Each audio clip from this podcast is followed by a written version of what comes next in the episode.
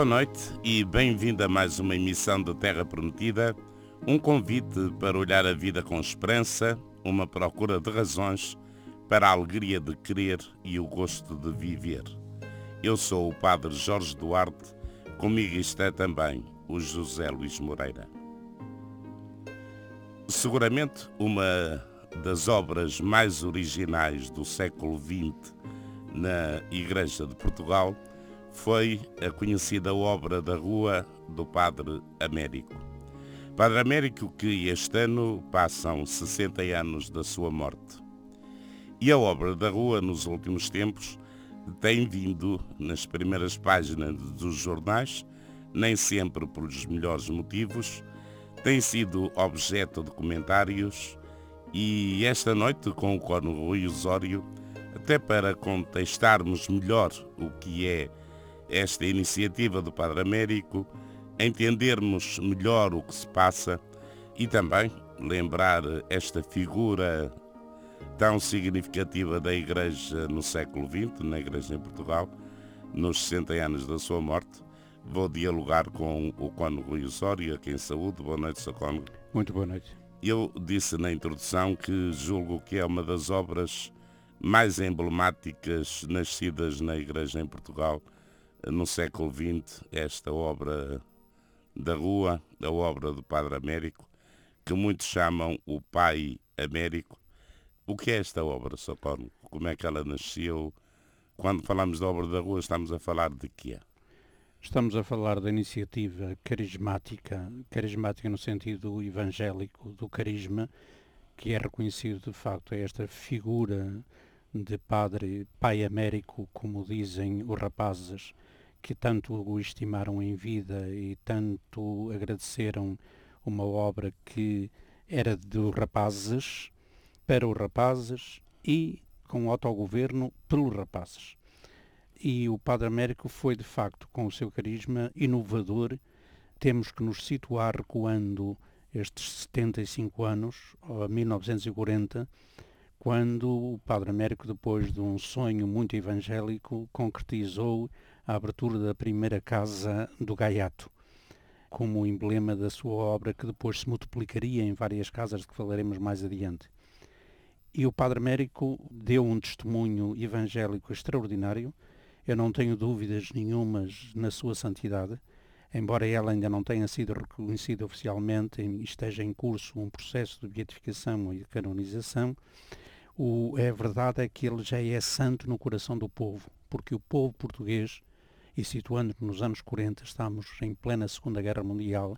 num tempo de grave num crise. Num tempo de grave crise económica que afetou a Europa toda e que nós em Portugal, eu nasci em 1940 e ainda experimentei na, na minha primeira infância o aperto da, da, crise económica, a época do racionamento dos alimentos e, sobretudo, o abandono de pessoas pobres, que eram muitas, especialmente rapazes mais da rua, por isso se chama obra da rua, porque eram mais rapazes da rua, por, com famílias desestruturadas, desunidas, com famílias de, que careciam de qualidades para os acolher e os ajudar a desenvolver e a crescer como homens dignos, e não havia quem lhes deitasse a mão. E o Padre Américo fundou esta obra dos rapazes, pelos rapazes e para os rapazes, para que eles, desde a primeira infância até aos 25 anos de idade, encontrassem um lar acolhedor, que são as casas do Gaiato, a primeira foi fundada em Miranda do Corvo, em Coimbra, em 1940, e depois, nos anos seguintes, nos anos 40 e nos anos 50, surgiram mais casas do Gaiato, em Passos de Souza, aqui na Diocese do Porto, fundada logo em 1943, em Loures, Santo António do Jal, Lisboa, fundada em 1948, embora atualmente o Patriarcado de Lisboa tenha assumido, tenha assumido esta responsabilidade. da Casa de Santo Antão do Tujal, embora eh, ainda mantenha no, no, portão da sua entrada como obra da rua, obra do Gaiato, o que efetivamente já não é porque eh, o Patriarcado assumiu como instituição privada de solidariedade social esta obra que também... está presente neste momento também em Angola e Moçambique. Não, e depois ainda temos em Beira, em Paredes, onde nasceria depois uma outra obra sonhada pelo Padre Américo, o Calvário. Que, o Calvário, para pessoas doentes, pessoas enjeitadas, pessoas muito frágeis, que às vezes os, os hospitais e as próprias famílias, na fase terminal da sua vida, ou por doenças do foro neurológico e psicótico, já não são capazes de, de acolher e, e, houve alguém, ainda, ainda com uh, algumas carências que a sociedade portuguesa conhecia no, no século passado, no, na segunda metade do século passado, nas ciências humanas e nas ciências sociais e nos apoios de saúde, educação e segurança social. Hoje, felizmente, já estamos muito mais avançados nessa linha, mesmo no setor público como no setor privado, mas situando-nos na primeira metade e, depois, e até ainda em parte da segunda metade do século passado, quando surgiu a obra Não Só da Rua para os rapazes, pelos rapazes e com os rapazes, surgiu também este calvário para pessoas que já ninguém quase aceita tratar delas na, na fase final. Com deficiência profunda. Com deficiência profunda, mas muito profunda e onde agora se levanta mais uma vez na Nós opinião pública falar, e na opinião publicada que já referistes, o caso do, de um diretor que durante muitos anos esteve ali presente, que é o, desde, a origem. O, desde a origem, o padre Batista, que atualmente já não tem funções diretivas, e onde talvez, ele de facto não é um técnico nem de ciências humanas nem de ciências sociais, tem, tem quase 60 anos de presença e de direção e foi aprendendo com, com a própria experiência, um homem que ao longo de dia a dia ao longo destes anos todos, e ele hoje é um octogenário já, já avançado, e porventura pode ter, como o Ministério Público o acusa de alguns crimes que ainda não estão provados, há a presunção da inocência, mas pode, pode ter acontecido, eh, não, não estamos aqui para, para negar, nem temos informação bastante no dossiê no, que, de, policial e que agora que o Ministério Público chamou assim, pode ter, mas não acredito que haja má, má fé deste homem. Há talvez vítima da sua própria dedicação generosa a uma causa que é muito difícil Se me permite, nós mas, iremos mas, falar desse assunto calma, mais pronto. em pormenor. Então, mas ainda temos uma Casa do Gaiato, uh, obra da rua em Beira e em Paredes. Temos também ainda uma outra em Setúbal, fundada em 1956 e eh, estendeu-se depois a Angola, onde há duas casas, uma em Benguela e outra em Malange, e também em Moçambique, que há uma casa em Maputo. Portanto, eh, tem estas diversas casas dos rapazes para os rapazes e com os rapazes. No conjunto do, dos sonhos do, do Padre Américo, e tirando para além das casas do Gaiato, que falou o Cono Rui Osório e que estão presentes nessas diversas terras, também do Calvário de Beira, muito específico, não para rapazes, mas para pessoas, podem ser com idade juvenil, mas a ideia é pessoas com deficiência muito profunda a nível mental e para doentes terminais. Há também a outra intuição, que é o chamado património dos pobres, Sim. que ela pretendia resolver na forma de pensar daquele tempo, de 1940, 50, que é o património dos pobres, que parte desta ideia, eh, se cada paróquia cuidar dos seus pobres, acabam os pobres. E, portanto, eh, para resolver um problema grave também nessa altura, que era o problema da habitação, se fez eh, ou se criou a iniciativa do Património dos Pobres. Foi uma maravilhosa intuição pastoral, perfeitamente atual, moderna, que o pai Américo no, no em meados do século passado teve, porque depois fazer toda esta obra das Casas do Gaiato, depois completada com a obra do Calvário, e ainda também com mais algumas expressões da atividade de, e, do, e, com o carisma e com as qualidades eh, imprimidas às obras do Padre Américo, ainda há lares para, nas cidades, por exemplo no Porto, há um, um lar que já há muitos anos para acolher os rapazes que estão a trabalhar aqui na cidade, e depois há, de facto, o Padre Américo desafiou que cada paróquia cuide dos seus pobres.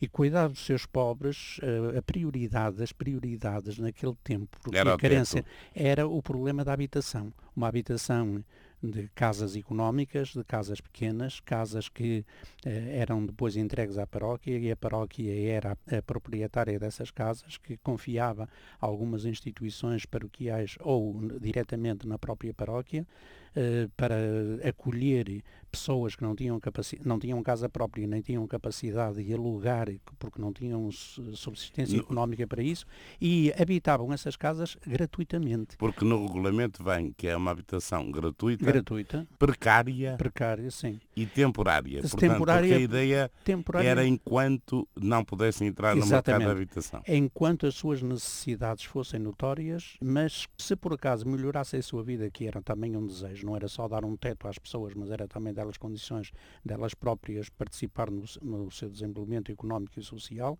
E se o conseguissem com os apoios e com a participação Deveriam das pessoas que não eram meramente assistidas mas eram uh, digamos estimuladas para pôr a render as suas próprias capacidades e as suas qualidades então teriam de ter consciência que havia gente nas paróquias mais pobres do que elas e eles teriam por isso era temporário teriam de deixar deixar esta, estas casas para claro que depois com os anos como isto Isso foi-se deteriorando. Com não? os anos 40 e os anos 50, isto foi-se deteriorando e a administração, como muitas das vezes a própria propriedade destas casas, a própria administração, a própria eh, acompanhamento das paróquias, porque não tinham pessoal habilitado ou porque, entretanto, a ideia foi acolhida com muito boa vontade, mas depois caiu na rotina e, e há para aqui alguma atrapalhada em algumas comunidades paroquiais que têm este património dos pobres, onde já não se sabe bem se aquilo é dos inquilinos, se aquilo é da paróquia, se aquilo é zelado. E se as pessoas que lá habitam são pobres? É? E, sobretudo, se as pessoas que lá habitam são pobres, ou se acontece que, em alguns casos,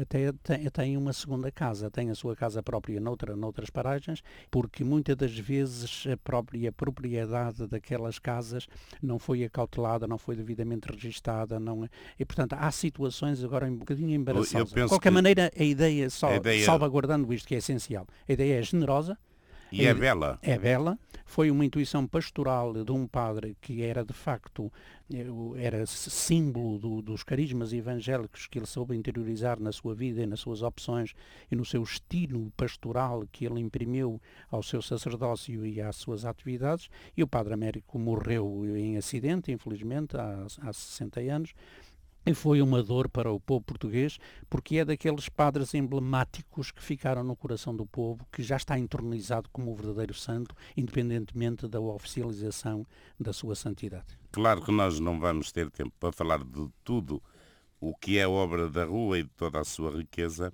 mas há algumas coisas que eu penso muito originais e muito importantes referir, até porque muitos dos nossos ouvintes podem não os conhecer e também nos últimos anos com o Rui Osório, têm aparecido, por vezes, alguns comentários e algumas críticas ao funcionamento das casas do Gaiato devido aos seus métodos ou princípios pedagógicos. E, portanto, eh, é importante eh, referir esses princípios pedagógicos originais do pensamento do Padre É, é um regime de autogoverno em que os próprios chefes, os próprios administradores da vida normal e corrente dessas casas que, procuram ser uma família alternativa para rapazes da rua que não tinham apoio familiar original, são, os chefes são eleitos pelos próprios rapazes. Segundo, um dos grandes princípios é ser educados na liberdade e na espontaneidade. Como dizia o Padre Américo, ninguém espera fazer homens de rapazes domados, domados ou domesticados. A porta, por isso, nunca está fechada, não é um internato de portas fechadas, é uma está porta sempre aberta, sempre aberta para, quer para entrar, mas quem também desejar pode sair. E quando se diz, eh, porque muitas vezes fala-se disso, de porta aberta, no sentido de acolhimento, eh, é mesmo, não é simbólico, é mesmo fisicamente, ou seja, sim, a porta sim, de entrada está sempre aberta. de facto está sempre também aberta. para sair, também para sair. Sim, para... mesmo que alguns saiam e depois regressem, ou, em alguns pois, casos também aberta alguns... para sair e aberta para entrar. para entrar. Depois uma cultura de responsabilidade como dizem os estatutos destas casas, em nossas casas todos e cada um tem a sua responsabilidade, portanto não é apenas uns ser passivos e os outros ativos e uns apenas receber e não dar nada, todos dão e recebem. Uh, virtudes humanas, a solidariedade, a generosidade, a camaradagem, o amor ao próximo, os mais velhos cuidam uh, um, dos mais novos porque têm mais discernimento, mais capacidade, mais experiência, é, uma, é uma cultura de vida familiar nestas, nestas casas uh, no regime interno e depois na, na sua inserção na sociedade. É, é, um estilo de vida familiar. Como dizem a, a natureza destas obras, não somos asilo, nem reformatório, nem colónia penal. Não há nem nunca houve fardas ou uniformes, a família é o modelo da nossa obra. Finalmente há uma ligação à natureza, isto é, uma, é um amor da preservação do ambiente e um, uma dimensão ecológica. e finalmente, como é previsível, também o Padre Américo cuidava da formação cristã desta gente. Ora bem, enquanto o Padre Américo foi vivo, eh, ele era o grande animador e o, grande, e o fundador e o criador desta obra e tudo correu bastante bem. Onde é que se começam a pôr os primeiros problemas da obra da rua, sobretudo dos rapazes para os rapazes e com os rapazes. Começa na sucessão do Padre Américo. O que é que aconteceu? O primeiro sucessor do Padre Américo era o Carlos, Carlos Galamba. Galamba. que foi um grande homem, era um, era um santo há, homem, ainda faleceu há, há pouco tempo, e foi um homem de uma dedicação extraordinária. Todavia, nunca conseguiu, com os padres dedicados à obra do Gaiato e que estão dispersos pelas aquelas casas que já referimos, quer em Portugal, quer em Angola, Desculpe uma nota. Esses padres estão na obra do Gaiato são, e eles não vão lá fazer um serviço, nem são propriamente assistentes religiosos. Sim. E eles vivem lá no meio dos rapazes ou no meio Sim, dos doentes. Pertencem à obra. Pertencem eles mesmo. pertencem e vivem lá no meio Sim, deles. É e são normalmente os diretores das respectivas casas, casas. Onde, para onde se distribuem, quer em Portugal, quer na Angola, quer em Moçambique. Eu cortei-lhe o raciocínio, não, estava com, a falar esta, da sucessão do Padre sim, Américo. com esta particularidade, embora tenha sido nomeado o sucessor, o Padre Carlos Galamba, a verdade é que cada casa é autónoma. Uh, isto foi importante para a diversidade das respectivas casas, onde estão situadas e para o estilo que, salvaguardando aquelas linhas fundamentais que, que, que, que são da natureza, da estratégia e dos objetivos da obra, salvaguardando isso, em todo caso, há umas singularidades de cada casa. E cada padre que está à frente dessas casas, e essas casas estão dispersas em várias dioceses, significa que os padres, sendo da obra, e não sendo nomeados pelo, pelo respectivo bispo, todavia obedecem ao bispo local. E, portanto, houve aqui uma falta de unidade, de sentido único e de um responsável, apesar da variedade das casas, porque cada casa, cada padre era um bocado responsável. Isto aconteceu na obra da rua, na obra do rapaz e para os rapazes, como aconteceu mais tarde no, Calvário, para os tais doentes de foro uh, profundo, onde o Padre Batista, que, que agora anda nos jornais e que o Ministério Público acusa e, e, e converteu como orguido de vários crimes, que ainda, obviamente, beneficia da presunção da inocência, ainda não houve qualquer julgamento e, portanto, não podemos dizer que se comprova que, de facto, ele prevaricou, e mesmo que tenha prevaricado, mas isso não, não compete a nós, esse juízo, porque isso são os tribunais que têm de decidir, também o Padre Batista era o grande senhor daquela casa, porque eles são muito autónomos na respectiva. E esta falta de espírito mais de união e mais colegial, e de, embora com o reconhecimento de, dos carismas de cada um, mas haver um primeiro responsável, como houve no tempo do Padre Américo, isto nunca se conseguiu, apesar das excelências, das qualidades que tinha o Padre Carlos Galamba. E oh. atualmente, cada casa destas, com problemas que às vezes saltam para a opinião pública e para a opinião publicada, eh, a sua gestão, a sua administração, apesar da excelência dos princípios que já aqui citamos, pode também cair na vulgaridade e pode haver alguns problemas. Mas, por exemplo, o trabalho infantil.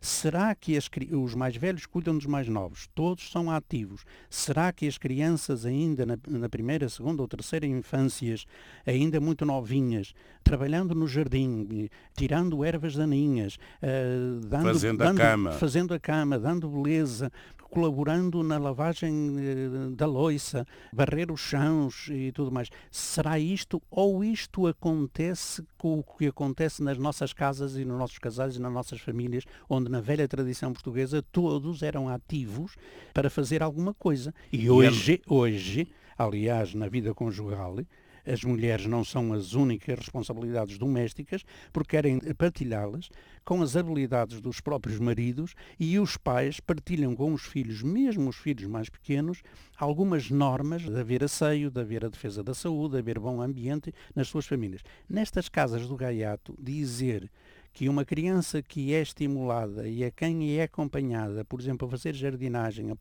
varrer o chão, ou fazer a sua cama, ou lavar algumas peças de, de, de loiça, dizer que é trabalho infantil é também eh, tomar a nuvem por juno. É um exagero porque o, trabalho infantil não é este trabalho explorado, mal pago, que algumas pessoas beneficiam os lucros, eh, valendo-se das crianças. Mano vou apenas referir, porque julgo que é muito importante, é que eh, nos comentários que eh, nos últimos dias têm aparecido, nomeadamente sobre a obra do Calvário, e é sobre essa que eu queria falar, eh, muitos comentários falam, sei lá, para onde vai os dinheiros da Segurança Social, mas que é isto.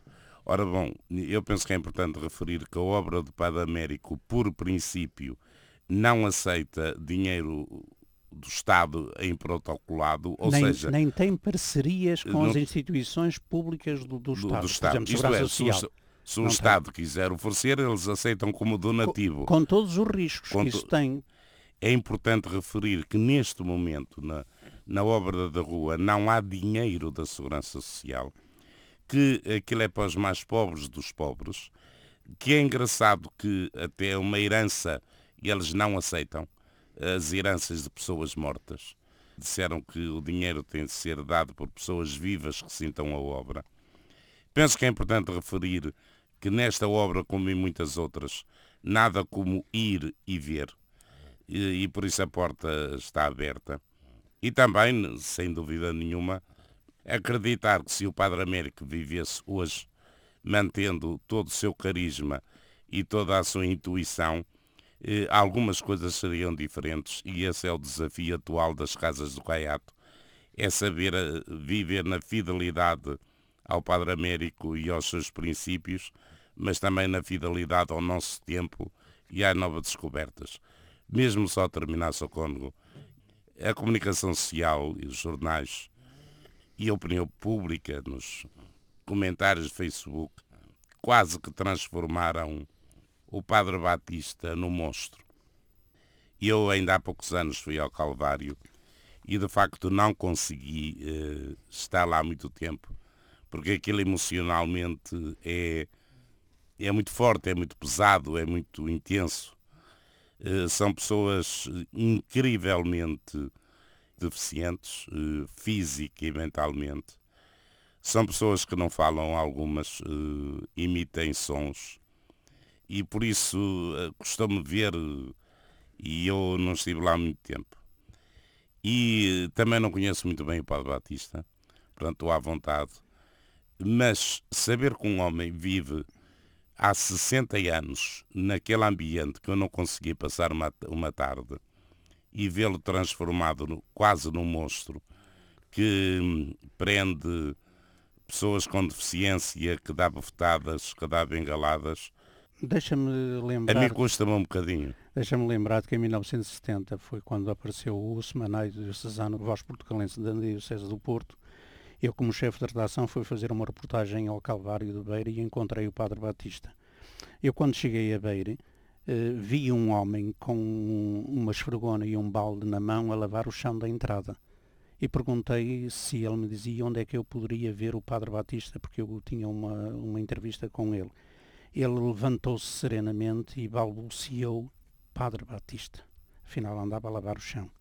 Eu fiquei tão cativado por aquela figura sorridente há 46 anos atrás, de homem bom, que eu acompanhei na visita aos doentes, que ele conhecia um a um e eram dezenas, um a um pelo nome, com quem tinha imenso carinho, eu próprio me senti obrigado a fazer um grande esforço para controlar a minha participação emocional e salvaguardando assim a liberdade e a independência do jornalista, mas por dentro não resisti a criar um, uma admiração por uma obra evangélica que ali cuidavam, no Calvário de Beira, carinhosamente os mais frágeis. Claro que não vi um técnico de ciências humanas e nem ciências sociais. Vi um padre generoso, é, na altura, há 46 anos atrás, um padre de meia idade, inteiramente dedicado e começo a pensar que ele já há anos que, tinha estado na fundação daquela obra do Calvário, para os doentes mais profundos, e que isto há 46 anos, e que de, há 46 anos atrás até hoje,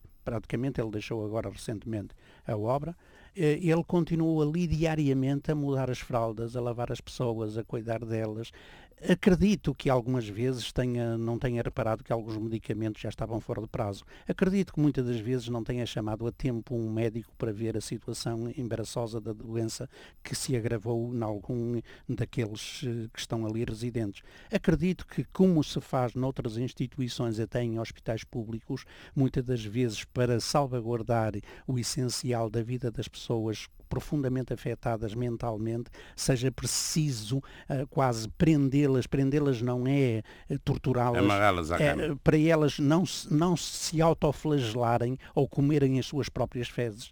Admito que muitas vezes haja ali negligências porque o padre não tem que ser sábio. Agora, 60 anos da atividade diária com dezenas e dezenas destes doentes, que ele não tenha aprendido nada, aprender muita coisa. Claro que valorizaria muito mais a sua dedicação, a sua generosidade e a sua caridade e a sua amabilidade e as suas reais qualidades que eu conheço muito de perto e que, que tanto admiro, se ele soubesse fazer, soubesse solicitar, sempre que oportuno, o, o, trabalho de enfermagem, o trabalho clínico, o trabalho de assistentes sociais e, e soubesse abrir-se a uma sociedade civil ativa que, colaborando com eles, mesmo remuneradamente ou voluntariamente, criassem um clima de mais cuidados efetivos e para não haver qualquer negligência. Porque se tem havido alguma negligência e se se prova que ela é voluntária e é deliberada e que foi por incompetência do Padre Batista ou de quem quer que seja responsável desta obra, cumpra-se a justiça e faça-se faça justiça. Agora, não vamos, em nome dessa árvore podre, imaginar a beleza da floresta, porque está o, o valor positivo da dedicação do Padre Batista, julgo que não pode ser posto de lado e não vamos diabolizar o Padre Batista só por ter, na sua boa fé, ter sido em algumas áreas um pouco negligente e ter abusado de uma situação que ele devia ser aberto mais à colaboração vantajosa dos técnicos. Ao analisar com essa nota final, também terminamos a Terra Prometida de hoje. Aqui estaremos novamente no próximo sábado. Até lá, em meu nome, Padre Jorge Duarte, em nome do Cônego Rui Osório e do José Luís Moreira, hoje votos de boa noite, bom domingo, boa semana.